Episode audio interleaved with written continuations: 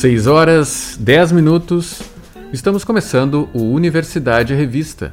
Cultura e informação pelos 1080 da Rádio da Universidade. Abrimos o programa desta quinta-feira ao som de Pedro Longes.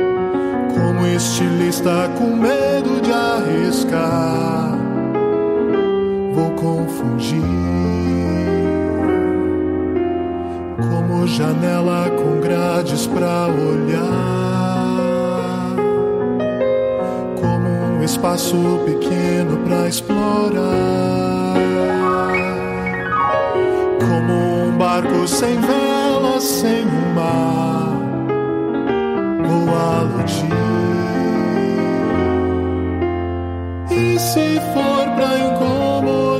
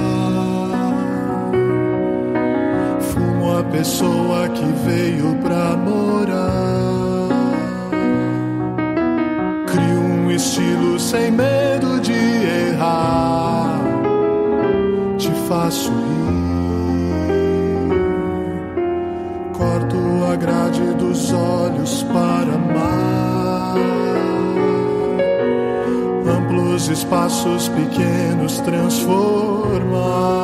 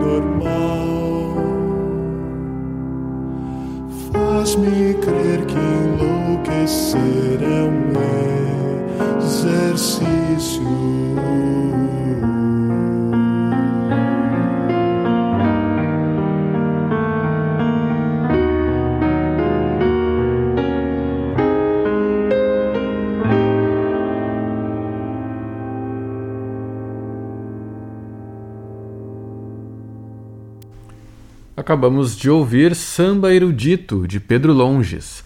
A canção faz parte do repertório do show que o cantor e compositor canoense apresenta daqui a pouco, às seis e meia da tarde, no foyer nobre do Teatro São Pedro, dentro da programação do projeto Mistura Fina. Acompanhado do pianista André Vicente, Longes propõe um show intimista, passeando por gêneros como a MPB, a música latino-americana e a erudita. A entrada é franca.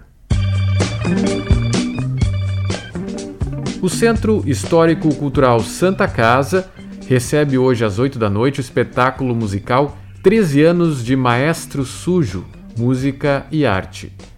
Unindo teatro, música e dança, a banda viamonense Maestro Sujo e o Sanatório Gotham leva para o palco o repertório de canções autorais. Os ingressos estão disponíveis na plataforma Simpla.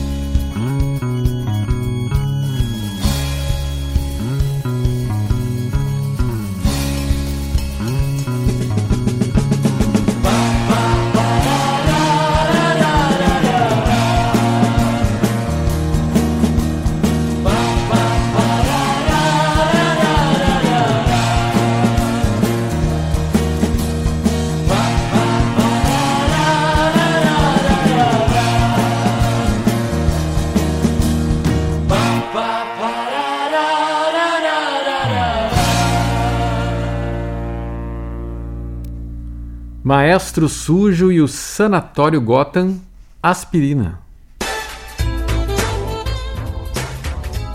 O espetáculo Cuco, a linguagem dos bebês, inspirado no universo da primeira infância, segue em cartaz até o dia 2 de outubro, aos sábados e domingos, às 3 e às 5 da tarde, na sala Cici Frank da Casa de Cultura Mário Quintana. A repórter Suzy Tesch conversou com o diretor do espetáculo, Mário de Balente. Boa tarde, Mário. Boa tarde, Suzy, tudo bom? Tudo. Mário, conta pra gente como é que surgiu a ideia de criar uma peça para bebês, para esse público da primeira infância. Na verdade, é, o teatro para bebês ele é novidade no Brasil. Na Europa ele já é bastante difundido. Né? A Caixa do Elefante é uma companhia de teatro de bonecos que já existe há 30 anos. E esse público bem pequeno, assim, era um público que me assim que, que criava uma certa inquietação para nós, porque muitas vezes os pais eles têm é, a vontade de apresentar o teatro, o universo do teatro para os seus filhos, e às vezes eles levam crianças de colo, crianças muito pequenas, para salas de espetáculo, e a dramaturgia não é para essa faixa etária, o ambiente, o volume do som, o escurecimento da sala, não é apropriado para essa faixa etária. Então era uma, era uma faixa etária que sempre eu tinha receio assim de que quando entra na, no, no, teatro a criança se assuste, chore, peça para sair, entre em pânico. E aí então, uh, a partir de 2011, a gente começou então a observar esse teatro, procurar autores, pesquisadores, uma parceria com o Paulo Sérgio Foque, que é uma autoridade em educação infantil. Na época ele estava fazendo mestrado também na Unicinos, então a gente, ele é o coordenador do curso, né, da, da educação infantil. E aí a gente viajou para a Itália, a gente foi para o Festival Visione de Futuro em Bolonha, e aí eu fiquei encantado de ver assim as propostas da Finlândia, da Dinamarca, Itália, Espanha, né, coisas incríveis. Aí eu passei a entender como é que era essa esse cuidado com essa encenação. A gente tinha ganho um projeto no, da Funarte, na época que o Ministério da Cultura financiava esse tipo de proposta nova assim no teatro, né? E a gente então levantou o financiamento. A gente foi para esse festival e aí sim, aí a gente começou a pesquisa, juntamos uma equipe de profissionais que já trabalhavam com escolas e trabalhavam também com o teatro para então levantar essa montagem. Então a Margarida Arrache entrou com figurinos, cenários. A Margarida nós já fomos sócios em escolinha de arte na época que eu fazia em Rio Grande, na FURG, a educação artística. Na verdade, depois eu vim para Porto Alegre fazer artes cênicas e acabei me formando em artes visuais. Juntamos mais o pessoal do, da música também, Beto Chedid e o Marcelo Delacroix, que já estavam trabalhando com escolas, com educação e com musicalização. E aí se juntou essa equipe para pensar esse espetáculo. Por que, que a gente colocou o nome de Cuco? Porque é uma das primeiras experiências sensórias dos bebês, é essa brincadeira do aparecer e desaparecer. E os pais fazem com a fralda, fazem com a coberta, se escondem atrás, aparecem. E aí esse foi o nosso mote para desenvolver a dramaturgia, que seria assim criar microcontos aonde o esse, essa temática do aparecer desaparecer ficasse presente. Depois é que entrou a trilha. Então aí a gente testou essa, essas sequências coreográficas em três escolas em Porto Alegre. E aí depois com as temporadas, esse trabalho ele estreou em 2012, então já estamos há 10 anos, né? Esse é o terceiro elenco que está fazendo o espetáculo. A gente foi sentindo em várias plateias, pelo Brasil todo, né, as reações, mudanças foram feitas, eu nunca parei de fazer alterações e criar novas sequências dentro do espetáculo. E na peça existe interação dos atores com o público? Bom, é, pensando para essa faixa etária, a gente criou um ambiente que seria uma, um, um formato em arena, né, com cadeirinhas aonde os pais podem ficar com os bebês. Então eles ficam na mesma altura e todas as cenas são desenvolvidas para essa altura. Então ele é uma relação horizontal, diferente do palco italiano, que ficam os atores lá em cima, né? E as crianças aqui embaixo. Não, fica todo mundo sentado na mesma área. Então a margarida na época a gente desenvolveu seria um piso uh, neutro, um piso assim que seria como uma tela, né? Onde ali a gente colocaria esses pontos de cor, esses objetos iriam chegando, e isso então conduziria uh, o foco dos bebês. E então ele tem dois momentos. Um primeiro momento é uma série de coreografias que os atores realizam, né? Com essa temática do aparecer, desaparecer, ixar, encolher. E aí depois tem um determinado momento que é uma combinação com, com os pais, E começam a entrar umas bolas, e essas bolas elas são distribuídas para os bebês. E aí eles começam a invadir na cena, e aí a gente, a gente deixa eles invadir na cena, e aí também é o momento também de os pais entrarem no cenário para brincar com os bebês. Então a experiência toda ela dura uma hora. A parte dos atores ela é em torno de 20 minutos e aí depois tem essa parte então que aí que é a grande festa, que é a parte mais legal que eu considero assim, que é quando os bebês invadem a cena e eles vão desenvolver as suas hipóteses sobre os objetos, sobre as, as experimentações que eles viram os atores fazerem com os objetos. Algo inusitado que tenha ocorrido durante alguma apresentação Olha, assim, ó, ele é um trabalho diferente. Eles se surpreendem porque a gente propõe para eles se colocarem numa posição de escuta e observação dos bebês,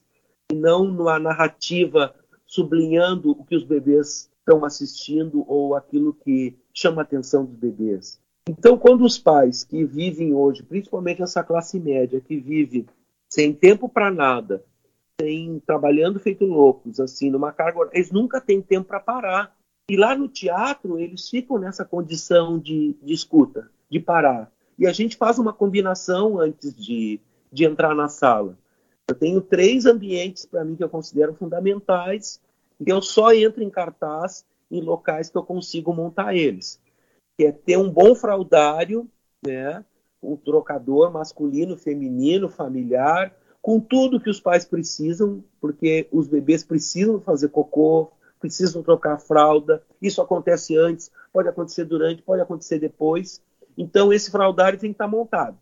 É, outra questão é uma sala de acolhimento que a gente monta, que é uma sala com vários brinquedos, porque enquanto eles aguardam o momento de começar o espetáculo, tem que ter alguma coisa para que esses pais se ocupem com esses bebês. Então a gente vai, bota uma sala com vários objetos, vários brinquedos e depois a sala de espetáculo mesmo. A gente começa sempre na hora, né? É importante não, não ter retardo, não fazer espera, né? E, e então para mim é fundamental. E lá na Casa de Cultura Mário Quintana, há nove anos, a gente vem entrando em cartaz, sempre uma vez por ano, a gente entra em cartaz ali. O resto a gente viaja para o interior e viaja pelo Brasil mesmo, porque o Cuco já ganhou palco giratório, já ganhou outras circulações e outros projetos né, de, de editais. Então, a gente já viajou pelo Brasil todo já. Projetos futuros. Olha, a gente está num momento agora, assim, é, depois desse período de pandemia, para mim colocar o Cuco na roda já foi um esforço muito grande, porque o nosso, o nosso segmento, a nossa, a nossa cadeia produtiva, ela ficou muito, vou dizer assim, muito lascada com, esse, com esses três anos de, de desgoverno da, de políticas culturais e, e também a questão de a gente ficou muito abandonado pelo Ministério da Cultura, sabe? Nós ficamos assim, uma situação muito difícil. Se eu ainda conseguir sobreviver, porque eu trabalhei muito com televisão, trabalhei em todos os programas de televisão, trabalhei na TVE, trabalhei na RBS, trabalhei na Globo, na TV Colosso, trabalhei no Rio, trabalhei em São Paulo. Eu continuei construindo bonecos para programas de televisão. Agora, os atores que viviam só do palco ficaram numa situação muito, muito pior. Para mim, ficou muito difícil manter uma companhia sem ter atividade, porque a aglomeração virou sinônimo de vírus. E para nós, para o teatro, a aglomeração é sucesso. A gente precisa ter público. As casas precisam estar lotadas de gente. Isso é prosperidade para nós. Essa coisa de ficar transformando em celular eh, os espetáculos em coisas imagens para celular, acaba resultando um subproduto pobre do nosso trabalho. Nosso trabalho é muito mais que isso. Então foi um período muito difícil, está sendo um período difícil retomar as atividades. A cadeia produtiva, técnicos de som, técnicos de luz, muita gente mudou de emprego. Eu tenho a sensação que nós estamos fazendo um teatro assim quase como se a gente estivesse na década início da década de 80, 70, sabe? é assim, você vai viajar, aí o, o dinheiro que tem para hospedagem não é suficiente, é, você tem que parar os atores na casa de outros grupos de teatro. Isso a gente fazia na década de 70. A coisa escasseou tanto, tanto, que a gente não vê uma política cultural para o nosso setor. A gente vê sempre uma distribuição de verbas aonde a gente tem que trabalhar mais ainda. Ora, Suzy, antes da pandemia, nós já tínhamos produto cultural. A gente não precisava produzir mais coisas. E aí os editais vieram para fazer a gente, em precárias condições, nos adaptar e reinventar coisas. Então a gente trabalhou dobrado para ganhar menos. E eu vejo assim que a, a, as artes cênicas ela está amparada em três pilares. O nosso trabalho. Primeiro, o financiamento. Né? A gente não tem dinheiro para montar os nossos espetáculos. A gente precisa de financiamento. Então, os editais de montagem. A outra questão, outro pilar é a infraestrutura, que são as casas de espetáculo, as equipes técnicas, os espaços, os locais para ensaio, os locais para construção de cenário. Isso é infraestrutura. Os grupos de teatro não têm dinheiro para manter esses espaços, para manter um, um, teatro com todos os equipamentos. Isso é o poder público que tem que fazer.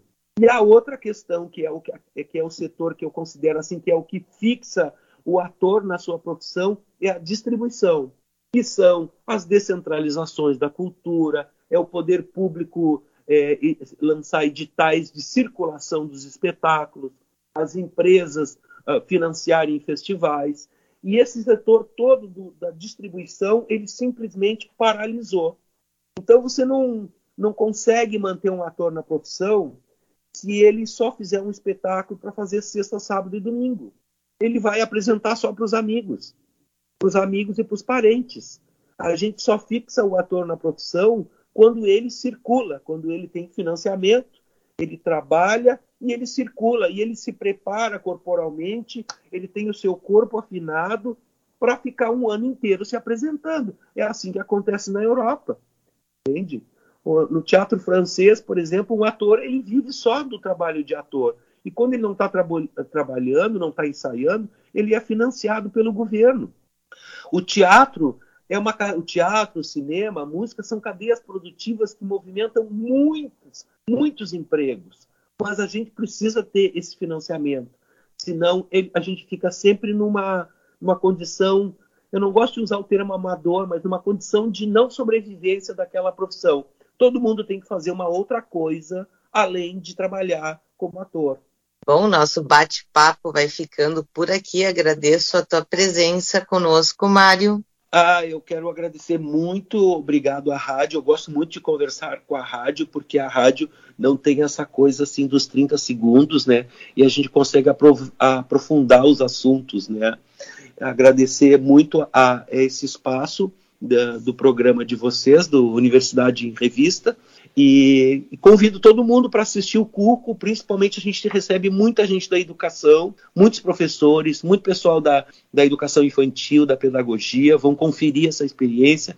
Agora, esse final de semana, teve uma turma de psicologia que foi assistir.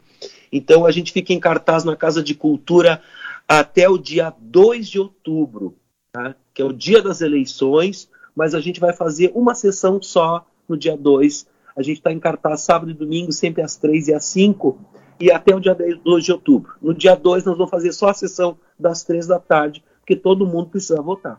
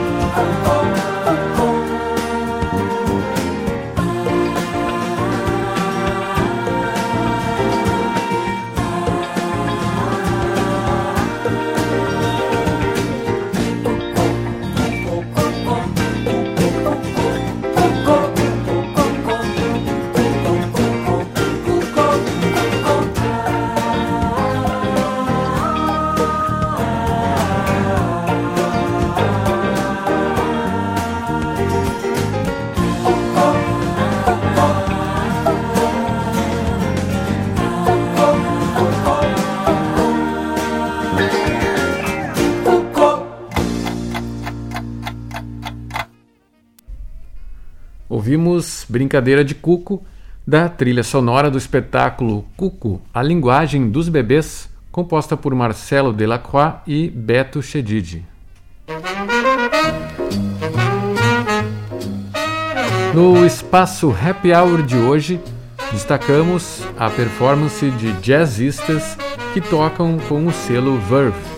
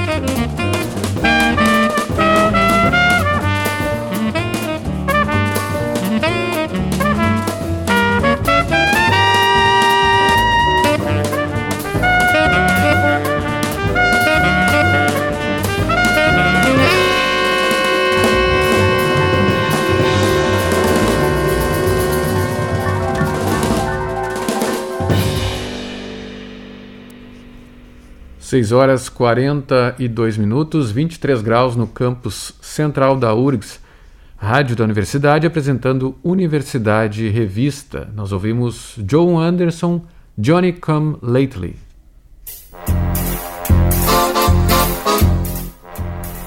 O Museu de Arte Contemporânea do Rio Grande do Sul apresenta hoje a Jornada de Performance, ação integrante da exposição Hora de Dançar, vídeos e ações de 1987 a 1990.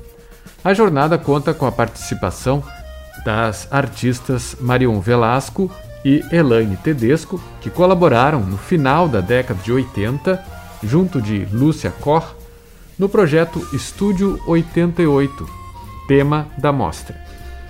Com curadoria do artista Giorgio Rona, a exposição tem como eixo as colaborações entre as três artistas que resultaram em experimentações com vídeo performances e foto performances e no primeiro projeto de pesquisa prática nessa área no Rio Grande do Sul. O Instituto Ling recebe hoje, às 8 da noite, o trompetista carioca Aquiles Moraes, acompanhado do violonista gaúcho Matias Sete Cordas, para interpretar um dos maiores expoentes do choro e o mais consagrado bandolinista do Brasil, Jacó do Bandolim. Este é o terceiro compositor homenageado na série de recitais que integram o projeto musical 10 mais 10. A apresentação tem entrada franca e vagas limitadas, com senhas que já estão sendo distribuídas. O Ocidente Acústico realiza mais uma edição do Mês Tim Maia. Hoje, às nove da noite, chega ao palco do bar a banda Tributo a Tim Maia. O grupo é pioneiro homenageando um dos maiores cantores do Brasil. Os ingressos estão à venda na Simpla.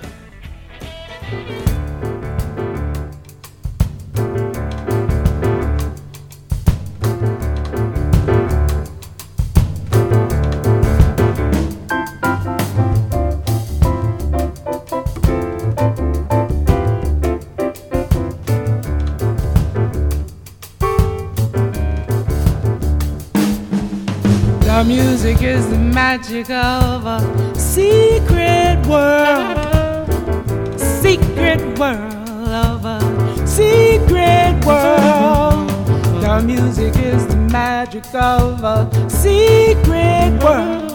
It's a world that is always within.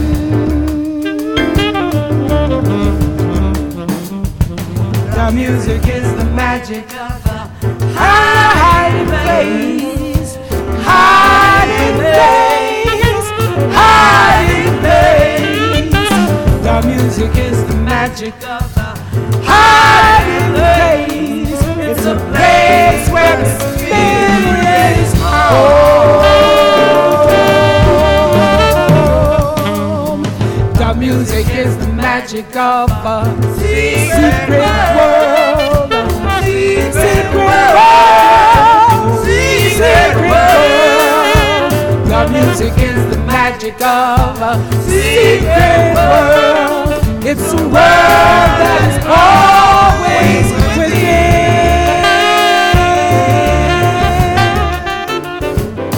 The music is the magic. Through the raging storm, raging storm, raging storm. The music is the magic. Through the raging storm. It's a storm that is over again. Music is the magic of a secret world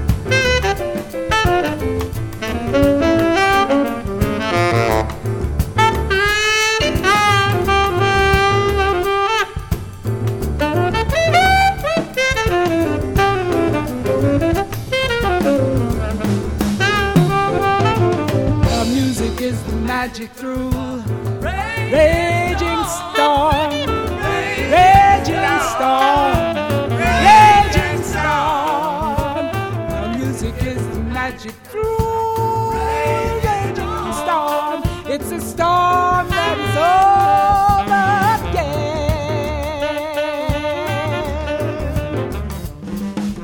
The music is the magic of a secret world.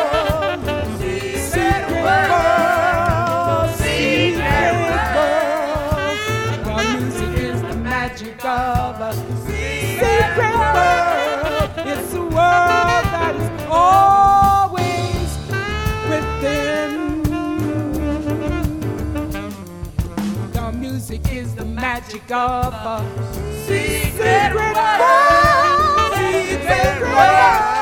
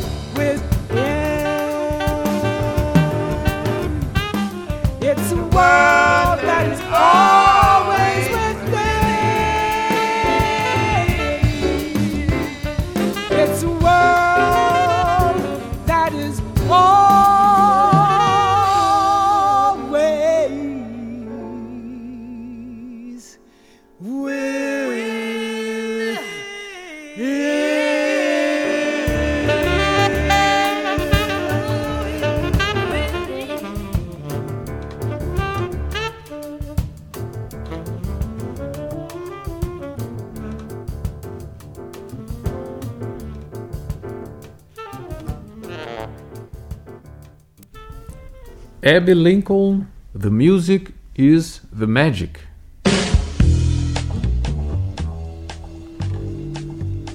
Uma grande produção marca a estreia do espetáculo E a Tia na Lareira, no Teatro Unicinos, hoje às 8 da noite.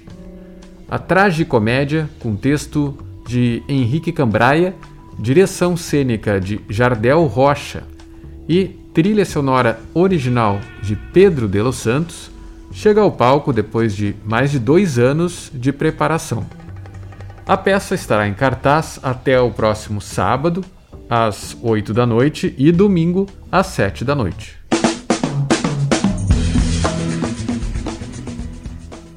Dirigido pelo jornalista e roteirista Carlos Jardim, o longa Maria Ninguém Sabe Quem Sou Eu entra em cartaz nos Cine Bancários.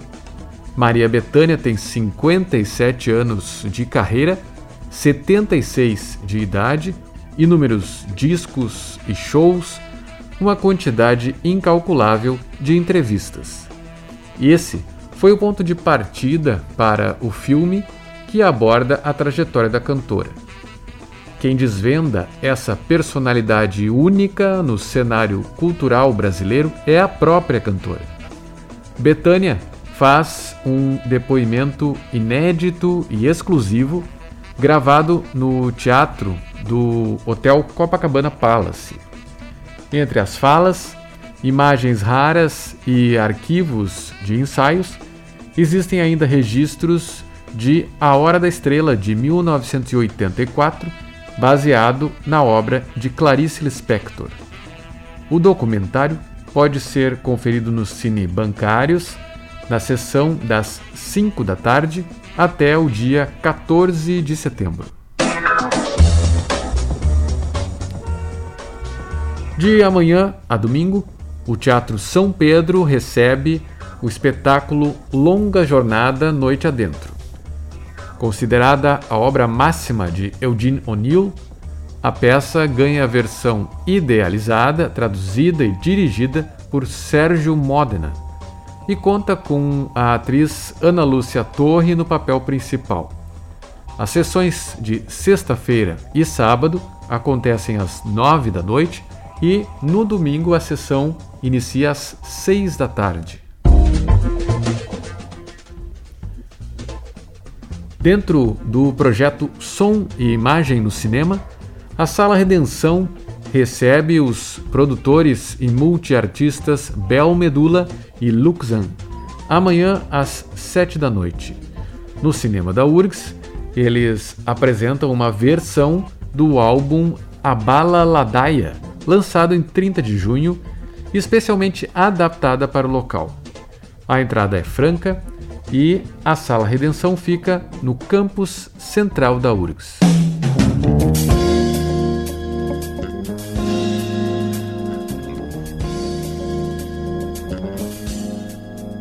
O Universidade Revista de hoje vai ficando por aqui. Trabalharam nesta edição do programa Mariana Sirena e Cláudia Heiselmann na produção, com a apresentação de André Grassi. Na técnica, Jefferson Gomes e Vladimir Fontoura. Vamos terminar o programa com Macio Parker com Addictive Love. O Universidade Revista volta amanhã às 6 e 10 da tarde. Uma boa noite e até lá.